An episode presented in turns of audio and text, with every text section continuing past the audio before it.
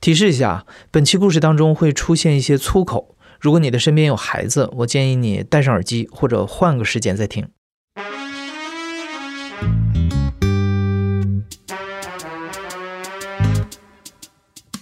你好，欢迎收听故事 FM，我是艾哲，一个收集故事的人。在这里，我们用你的声音讲述你的故事。每周一、三、五，咱们不见不散。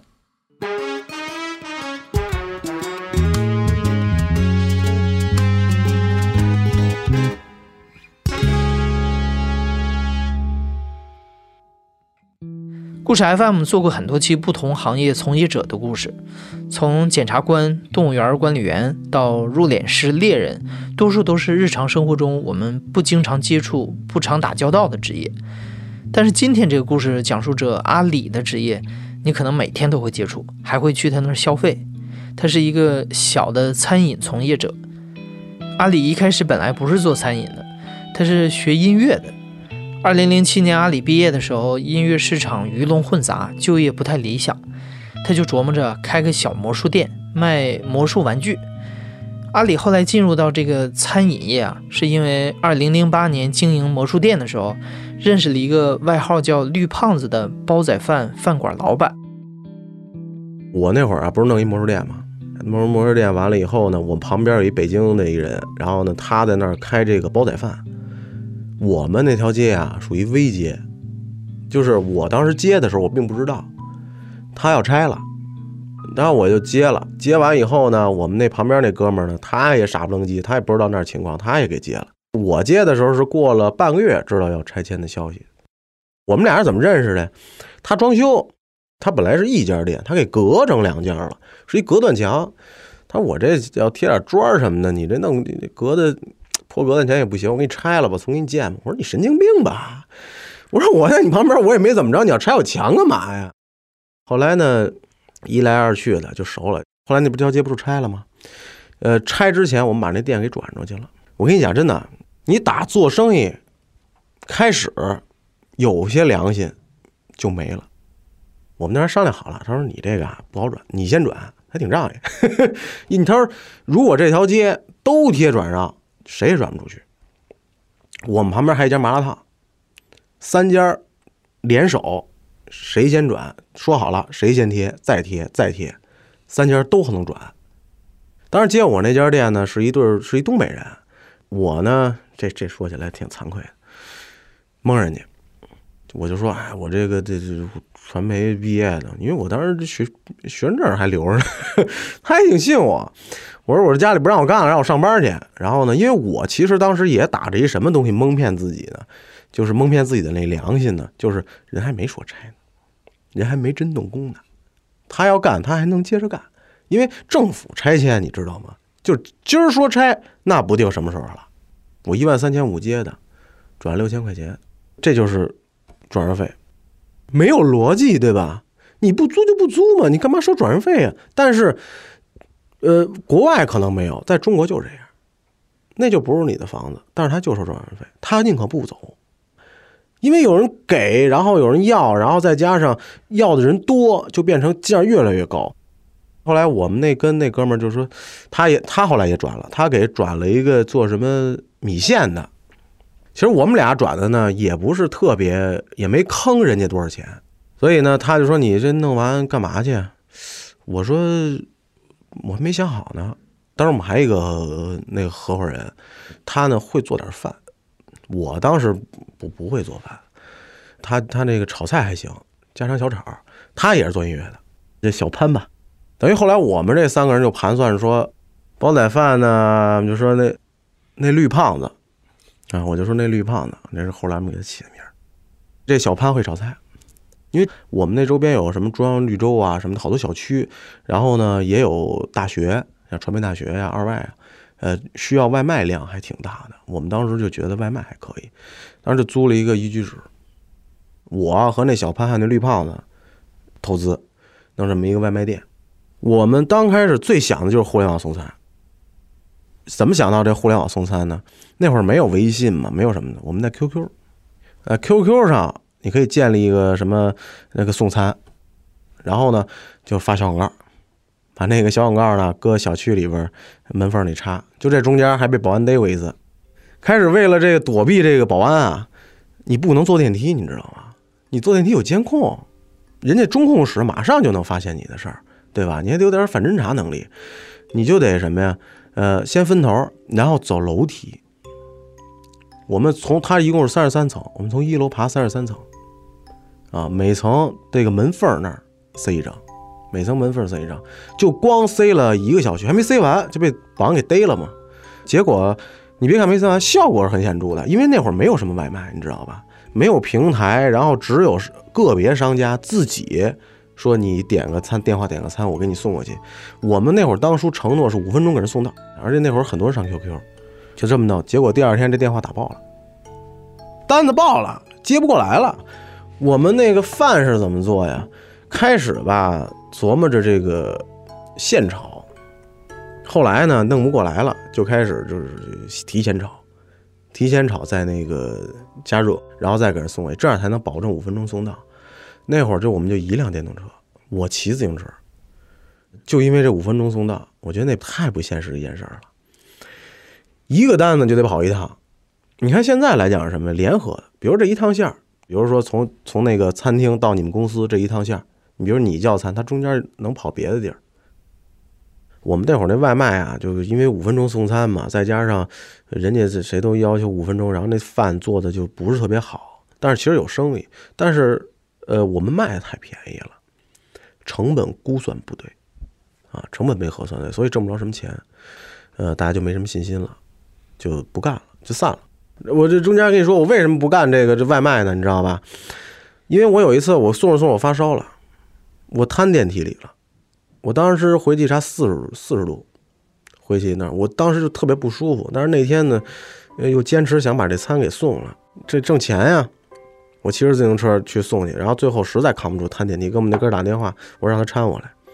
第二天回家一想，我这这这干不了，这你挣钱还则罢了，还不挣钱。我跟那个小潘散了，等于就剩我跟那绿胖子了。后来就琢磨着再弄点什么呀，想了一个小吃，章鱼烧，说。这章鱼烧，呃，看着说他去那个哪儿，他去过厦门，他去过厦门，他觉得那章鱼烧那个东西挺火的，而且呢，嗯，一份卖还挺贵，在厦门是五块钱一份，给四个，他觉得挺好，肯定有市场。然后我们就买了那设备，然后开始研究这章鱼烧怎么做。我也不知道他在哪儿网上看了这么一设备，啊，他他买过来，买过来以后呢，然后我们就琢磨着这玩意儿怎么做。这女孩都应该知道，日本名叫 takoyaki。呃，它是球状的，它是用面加上鸡蛋，然后呢再加上别的东西和成的。这个面它有比例，你要搁多少鸡蛋，搁多少面有比例，就是一次一次试。前一礼拜的时候，一天卖五十块钱，你猜才卖几份？我们那会儿是卖五块六个，因为它那个那个它有好多眼儿，你知道吧？它那个一排眼儿啊是六个，正好就做一份。你要做四个，剩俩干嘛呀？对吧？正好那就六个就六个了，然后关键是这这个中间的这个做章鱼烧，其实最讨厌的、最让我最恶心的那点是什么？你知道？是弄那章鱼，尤其是切的，它那个东西，我我跟你说，我这辈子都不会吃章鱼。它还有沫，有那个黑的墨汁，然后呢，你你得给它切成这么小的这个小段儿，差不多得有这个一公分，然后给人家放这个章鱼丸子里边才行呢。呃，就扒它，因为它来的时候都是冻的，你先得给它泡水里化了，然后呢再一点点切。关键是你光切几条腿儿容易啊，你回家试试，你把那章鱼除了腿儿里外，它那肚子什么那点儿你给它切了，反正能吃的部分一点不能浪费，全都给它切了，那才难呢。我们有一次切这章鱼丁儿，晚上十点到家，切到凌晨四点，就切这破丁儿。后来一礼拜以后呢，说这不行啊，这老天天卖五十块钱，咱就赔本赚吆喝了。就得想辙嘛，怎么想？我们在的是一个档口，是一个餐厅前面的一个门脸儿，它属于餐厅的门前三包区域，它属于餐厅，但是呢，它属于店外的经营。按照咱们现在法制法规来讲，这属于店外经营，是不合法的。然后我们就在那儿就是店外经营，然后说怎么卖呀？这东西看着还挺有意思的，给它摆出来吧。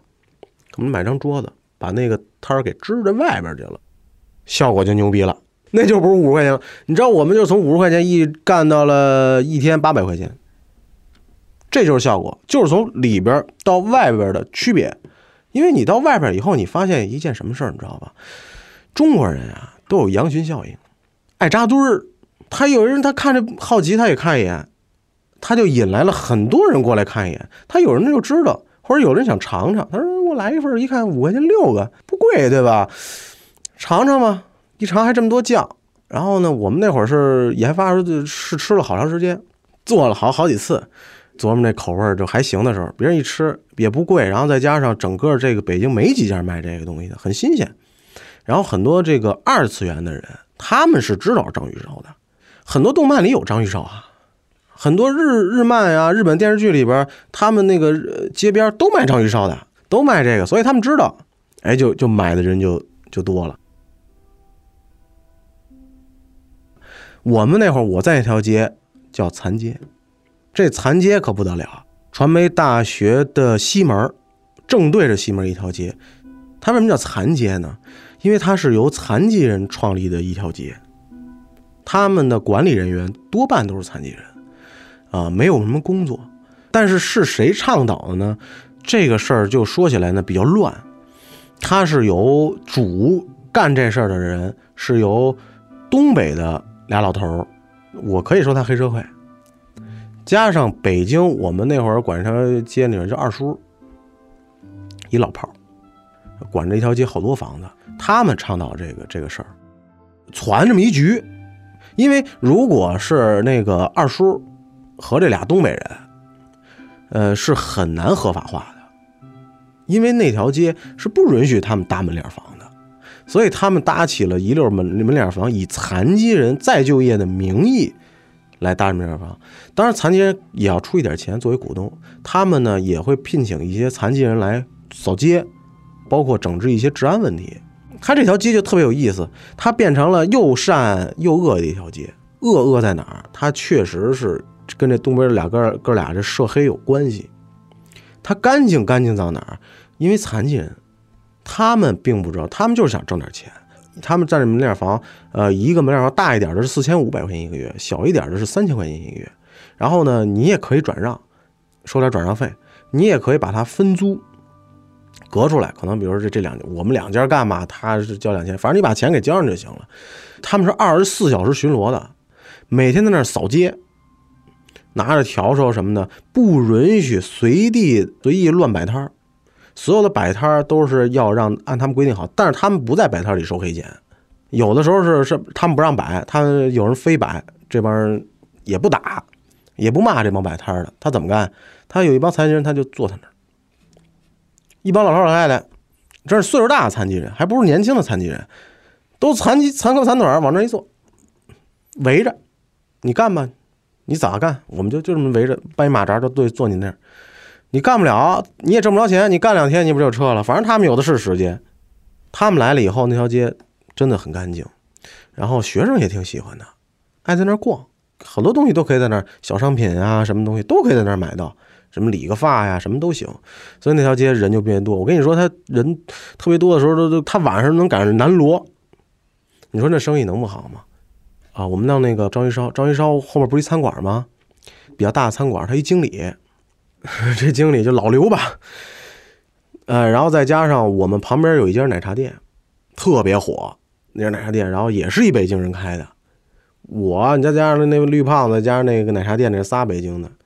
后来就想，就觉得卖章鱼烧卖火了呀，是吧？说咱再攒一局吧，咱干大一点。但是我们三个人资金有限，弄不了大店了，就接了一小店，接着卖煲仔饭，不光卖煲煲仔饭，还卖章鱼烧。接的时候正好赶上秋天了，那个地儿没有水，没有上水和下水，我们需要去他们那个残街有一办公室，他那儿已经引了一上水，去那儿一桶一桶的去接这个水，才能刷这个碗，刷这个锅。所以在冬天的时候，那受老鼻子罪了，那个手啊，我跟你讲，真的，你戴着八层手套也没用，你搁着热水一会儿就凉。来回洗这碗，而且那会儿还有一个是要卖章鱼烧。这章鱼烧，因为它说实话比餐饮其他卖饭要来钱的多。章鱼烧是有季节性的，它是夏天行，到冬天就完蛋。为什么你知道？有两点：第一，夏天遛弯的人多，你摆外边合适；第二点就是说，你这个夏天暖和，你摆外边合适。它有铁板，那个铁板啊，它得老热着，你做这份章鱼烧才快。热锅凉油嘛，你先把锅热了，你再去把这油倒进去，等油温上来，你才能把这个这个面挤进去，然后做这章鱼烧。那得等哪年去？你夏天可能做一份就一分钟，你在冬天你十分钟也干不出来。章鱼烧不是说了吗？每天得有八九百块钱，有最高有一卖一千多块钱。到冬天的时候一天就四五百，不好时候就三百块钱都有。后来把那个店给转出去了，转了好像一万六千块钱。就这些事儿全是一一年半年内发生。因为我记着我开这个章弄这章鱼烧这事儿的时候，赶上奥运会了，所以那会儿就应该是就是零八年嘛。后来我们就是就去趟厦门。真正想去看看厦门有什么样的小吃，绿胖子有师傅啊，他不是会做煲仔饭吗？他得有师傅啊。后来通过他师傅介绍，那会儿正式进入奶茶，琢磨来琢磨去，发现奶茶便宜。当时北京的市场全是用粉兑的奶茶粉嘛，搁点搁拿热水一沏就做奶茶了。但是我们那哥们儿从厦门学回来的东西是用茶，他真的是用茶，他用红茶，他把红茶泡好了以后。加上这个俗称叫奶精，实际就叫植脂末这么一个东西，然后兑成做这个奶茶，然后把这奶茶兑上仙草，加上红豆，很好喝。你真的是能喝到红茶的味道，就像现在你们去喝一些奶茶一样，现在都这么做了啊。呃，像米芝莲做一些丝袜什么的，而且另外一项技术就是手摇奶茶。呃，什么叫手摇？就是跟摇酒、调酒一样，拿摇杯摇制出来的奶茶，就会弄这奶茶了。成本低啊，还有人喝呀。比如说那会儿我们是卖多少钱？五块钱一杯。然后呢，它的成本可能就一块钱啊。那会儿好多东西物价也相对的比较便宜。呃，我记得开店的时候是过完年三月份开的店，我们是右边卖奶茶，左边卖章鱼烧。就章鱼烧不能落，你知道吗？因为这东西它成本低，它好卖，多多少少还能卖出点东西。开始是完全章鱼烧撑着奶茶，后来是我们开始做点营销活动吧，便宜点开始是半价，但是做餐饮半价，我跟你讲，真的好多人都觉得，哎呀，餐饮就是上来就半价优惠，一下炸起来，你炸不起来，你什么都炸不起来，你最多能炸起来老头老太太，都有提着壶来的。我们那烧烧仙草也是。半价嘛，老太一听这玩意儿养生啊，仙草啊，跟龟苓膏似的，拿着一个保温桶打，不是买一赠一吗？对呀，我买两杯，你给我四个，我正好一壶，多多盛点，多盛点，多盛点，这这就得着。那门口聚满老头老太太，真正的目标客群，现在叫目标客群，就真正你想卖的人一个都没有啊。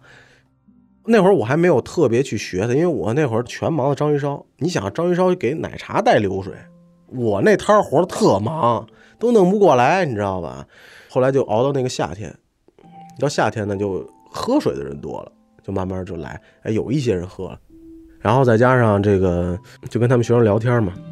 那会儿认识了好多，到现在为止的好朋友。那会儿他们才上大大一，他们从那会儿开始喝我们那个奶茶，因为他们好多是南方人，他们在北京都没不喝奶茶，他们觉得北京奶茶太 low 了。我们南方都是用茶做，你们那哎来我这儿，然后呢，有的时候就请请他们来店里待会儿。开始一天卖几百块钱，来卖个两两千多块钱。当时我们房租是一个月四千五，然后我们没有雇人，完全就那点钱呢，自己的，对吧？然后相对来讲还能挣点钱。后来为什么不在那儿干了呢？呃，有两点，一是那个就琢磨着，他可能要拆，那儿老不稳当。然后再加上那老刘啊，跟我们那绿胖子不对付。我也不学老刘那人，特爱上纲上线儿，啊，没事闲老给人讲道理，仗着岁数比我大点儿，哎，老跟我讲什么管理呀，你得弄管理，咱以后店里做大了怎么办呀？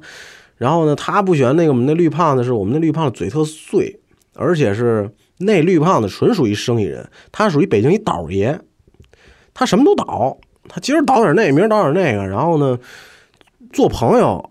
可以为人没诚信可言，我真的可以这么负责任的说，说话呢也不着调。嗯，他开始说能给有个什么折扣，后来第二天给这折扣时他不认账了，老刘是一直是他是在比较大的餐厅做经理，哪干得了这事儿啊，对吧？蒙人家好，人人家看见了，你给人打折，该该促销促销，人家没看见，你不提这茬，人家不提这茬，你就原价卖。他骂人家，他说他说那个你这怎么那么不成熟啊？他哪听得了这事儿啊？就吵起来了，越吵越激烈。那老刘就要抄灯就打他。嗯、我们那绿胖子不善于打架，善嘴不善斗，所以呢，我就给给拦那儿，他就气跑了。那会儿是呃，到夏天的时候生意还行，有一些那个留学生什么的也爱喝我们的奶茶。哎，这中间还有一什么呀？到夏天那会儿，我们给印尼大使馆做过一次奶茶，他们当时是订了二百多杯，是第二天早上的九点多要送到印尼大使馆。啊，因为是跟他们那边留学生，我们那后来就混得很熟，他们天天来喝来，所以他们当时是印尼国庆，然后在那儿办活动，然后他们就跟印尼大使馆说说我们这奶茶好喝，然后那边就订这奶茶让我们给送过去。早上九点多要，我们四点到他店里做奶茶，因为我们所有奶茶没辙呀，人家对呀，我们得摇，你明白吗？这是最麻烦的，摇了二百多杯，手都废了。本来琢磨着这摇完咱就回家吧，一看这个还还能卖点儿，还这这卖卖再卖点儿吧。那绿胖子回家睡觉去了，我跟那老刘跟那撑着呢。他下午来，我说你干嘛？你干嘛去？你送完奶茶，你你啊？他说我歇了会儿。我说我操，你歇了会儿，让我们俩跟那盯着。我说那你愿意睡咱就睡，你晚来那你晚点走。后来老刘为什么不跟我们合作呀？呃，我们这绿胖子呀。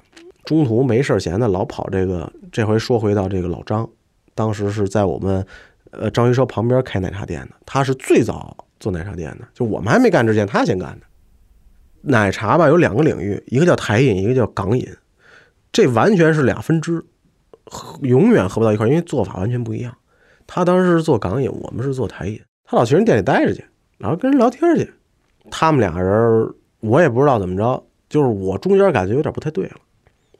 这绿绿胖子跟老张攒一局要弄点什么事儿。曾经老张跟我聊过，说你呀，因为我那会儿老忙章鱼烧的事儿，他说你呀，学吧学吧奶茶，你做做。我听他这个意思意味深长啊，因为我当时不会做奶茶，因为中间后边就是说琢磨这店可能就你干也也有可能拆嘛，我们觉得他常干不了，所以就觉得把那店啊，在他没大家都不知道这事儿没转之前呢，风平浪静的时候，先把它先一步转出去。绿胖子为什么想转这家店？是因为他想跟老张合作了，这中间有有内部斗争啊。老刘还跟傻子似的呢，我已经有察觉了，我这人相对心里还敏感一点。后来呢，就把这店是两万多、三万多给转出去了。转完了以后呢，就没两天，人家绿胖子也跟也得跟老张干呀，就摊牌了。先跟我说的，说这个说要不你你跟我们俩干吧。我说那老刘呢？说不带家玩了，说这人怎么着怎么着怎么着。其实我也不是特别喜欢老刘这人，我说了他有点上纲上线，平时啊倚老卖老，所以我说那那那那也行吧。他就把老刘该分的钱给分给老刘了，中间闹着反正不愉快，老刘不知道这事儿啊，凭空的就不不带他玩了，老刘很生气啊。其实后来我想想，老刘生什么气？他现在应该感激这件事情。不合作是对的，然后你想，你跟那么一种人合作，你能能你能好了吗？对吧？因为我跟那绿胖子呀关系比较好，他再操蛋也没操蛋过到我这儿去。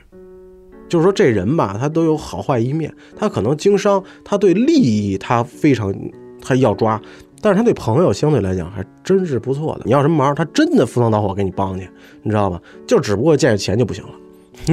你要不认识他，他往死里坑你。你知道，你要认识他，他一分都不带坑你的，就那么一种人。但是他也烦老刘，他也没坑老刘。就这样，我们把当时我们那家店的台湾饮品的菜单和港饮做了一个融合，然后重新开了一家奶茶店，但是名字还是跟我们以前一样，因为我们当时比那个港饮。呃，相对来讲有一些群众基础，因为那个港饮啊，卖的开始卖的还行，到最后卖的不行。他那会儿，呃，一天流水最好能卖到四千五以上，但是他最后呢，因为他的那个港饮有很多的局限性，就是口感，所以呢，以他那家店来讲，在对我们这家店，他就没那么大那个竞争力了，所以后来我们老争是谁收收购的谁，说是是我们的店收购你的港饮的，还是说你收购？我们就老争这事儿，开玩笑。我们把那个菜单重新捋了一遍。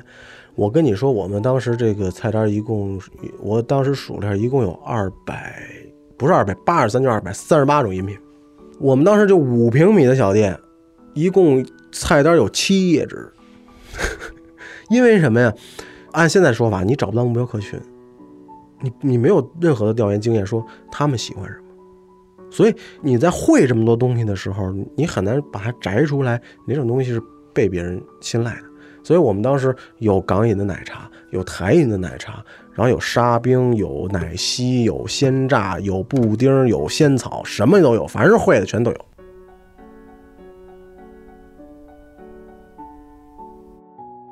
两家奶茶店合并以后，绿胖子、老张和阿里这三个合伙人就固定下来了。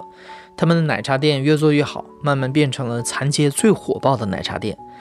但经营一个小餐饮店啊，不可避免的会面对管理的问题、监管部门的压力和同行业的竞争。那这些挑战将会在下一集里接踵而至。你现在正在收听的是亲历者自述的声音节目《故事 FM》，我是主白哲。本期节目由我制作，声音设计孙泽宇。另外，也要感谢故事 FM 的忠实听众李雨涵把阿里介绍给我认识。